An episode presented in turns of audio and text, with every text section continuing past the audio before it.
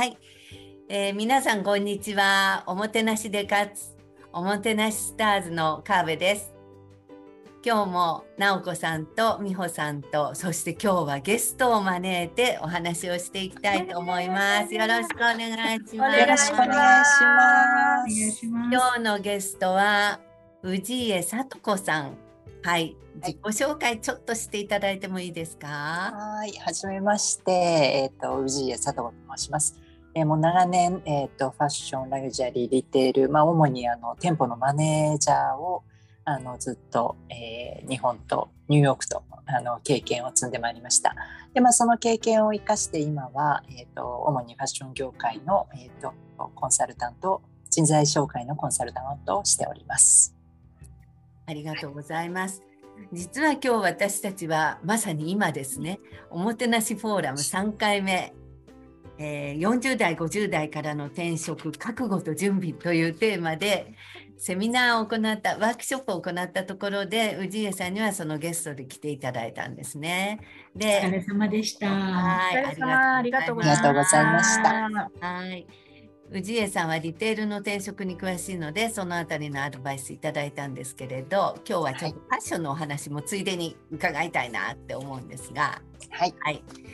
氏家さんあのねファッションビジネスニューヨークと日本と長いんですけれど、はい。うん、ファッションを続けていらっしゃる理由っていうのは何ですか？あこれはねやっぱりもう自分が大好きというのがまあもちろん、うん、あの一番あるんですけどなんかやっぱりあのワンオペじゃなくてチームでこう盛り上げていくっていうことに喜びを感じ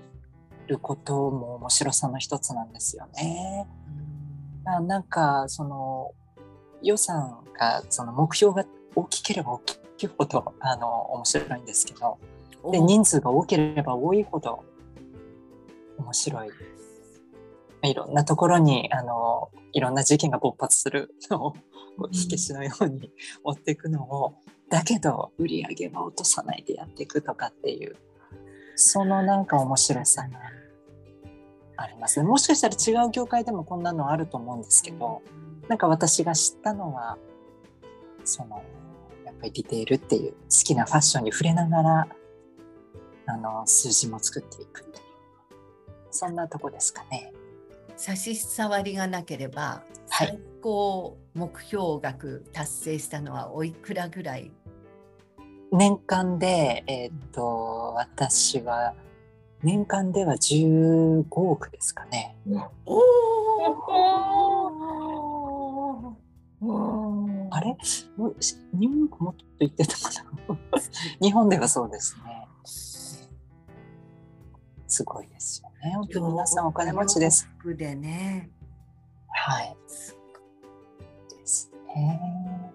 でもねあの達成するのがお好きっていうことなんだけれどよくねあの営業のお仕事って聞くと大抵の方は「えー、売上ノルマあるんでしょ?」とか、えー、そういうの厳しいから嫌っていう人多いんですけれど どこがどどこどうしてそういう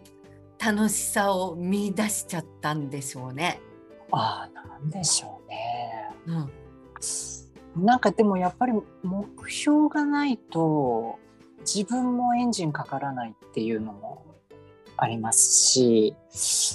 うん、本当そうですね。でもななんでそこで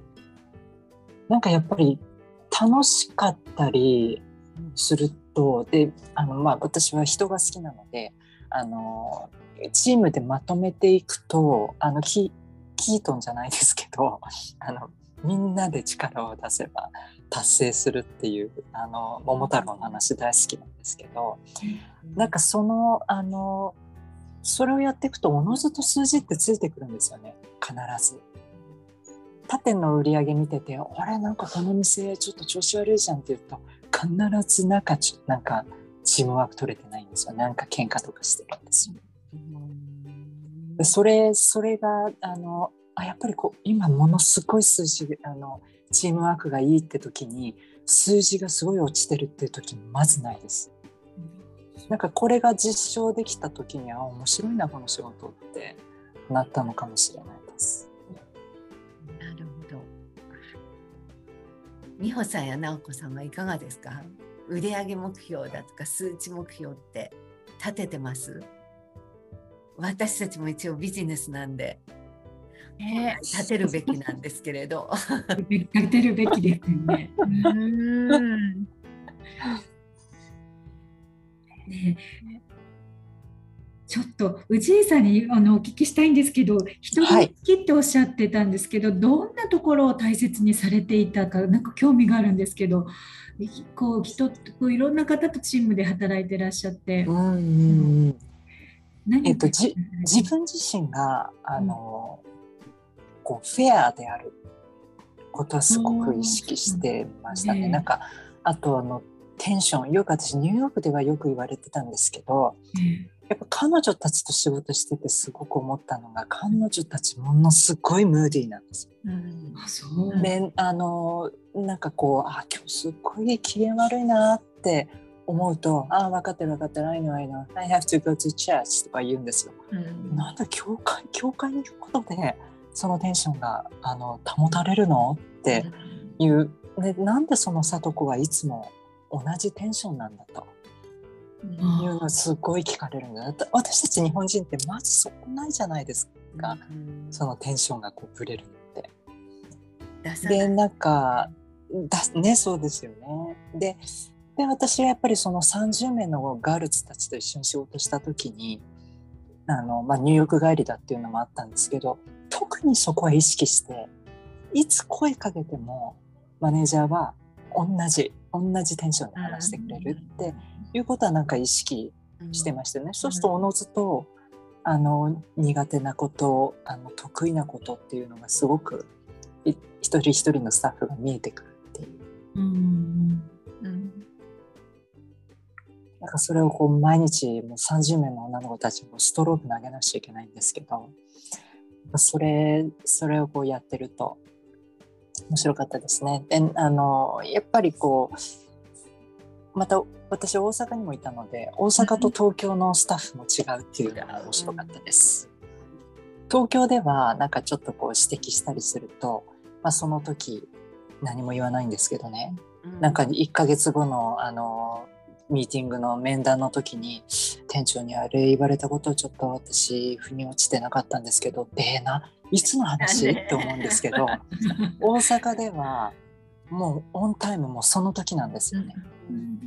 いやまあねじゃあちょっと面白くないですわそれって言ってくるので、もうすぐそこで私も返せる。だからより強固に分かりやすいチームワーク作れたのは大阪でした。なんかあのニューヨーク外人が住みいい街って大阪ってよく言われるんですけど、うん、こういうとこかなってちょっと思いましたね分かりやすいっていう。自分自分自身のテンションを保つのはどうやってるの、うんうんうん、内江さんは。あこれはやっぱり友人ですかね、うん、なんかその仕事終わった後のあの、うん、飲みのなんで。その中友人、うん、そうですね。なんかそのそこはそう保ってるかな。聞きたいことあります私も。はいはいさん。あの私たちはあのみんな販売員を応援しているというかサービス業を応援しているっていうこのねおもてなしスターズ。で私もこう、販売のことなどをこう見たりもしてるんですけどこれこれからのその販売員のその将来っていうんでしょうかね。っていうのをどういうふうに考えていらっしゃるかなと思ってます。うんうん、はい、そのその第三目線にいる方たちを、ね、はい、力づけるためにも。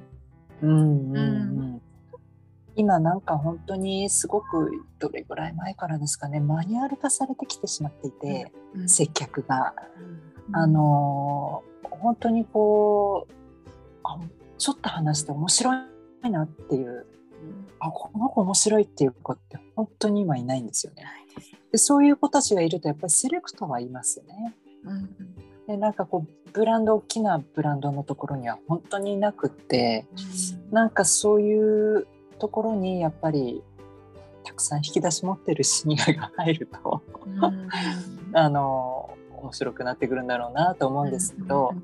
なんかあの、まあ、トレーニングって私はの中に一緒に入り込んであのやってることを、まあ、トレーニングのような形をしてるんですけどなんかそういうトレーニングっていうなんか崩すトレーニングじゃないんですけど、なんか本当に難しいんですよね。あの人に触れていくというか人に興味がないと、うん、あのねなんか魅力あるなんか覚えられる販売員って一言で言うんですけど、うん、俺なんかちょっと講座ではなかなかね座学ではちょっと教えられないことですしなんかそこがこうちょっと私も今模索してるとこですけど、うん、なんか面白い AI にはことになって変わらないです。か AI にはそうですね。うん、うん、人ですよ人、うん、人。それにはやっぱり私たちの年代が必要になってくるんじゃないかなとは本当に思ってます、うん、ありがとうございます、うん、はい。今日はありがとうございました。ありがとうございます。ね、なんかあのー、はい。またね。トレーナーのプロの方たちを前に。いえいえいえ私もいえいえもうそんな、ね、はい。ではでは今日は貴重なお時間をたくさんいただいてきっとねあのワークショップに参加なさった方もいろいろ今頃考えている時間じゃないかなと思うんですけどね。またぜひ遊びに来てください。はい、はい、ありがとうございます。ありがとうございます。失礼します。失礼します。また。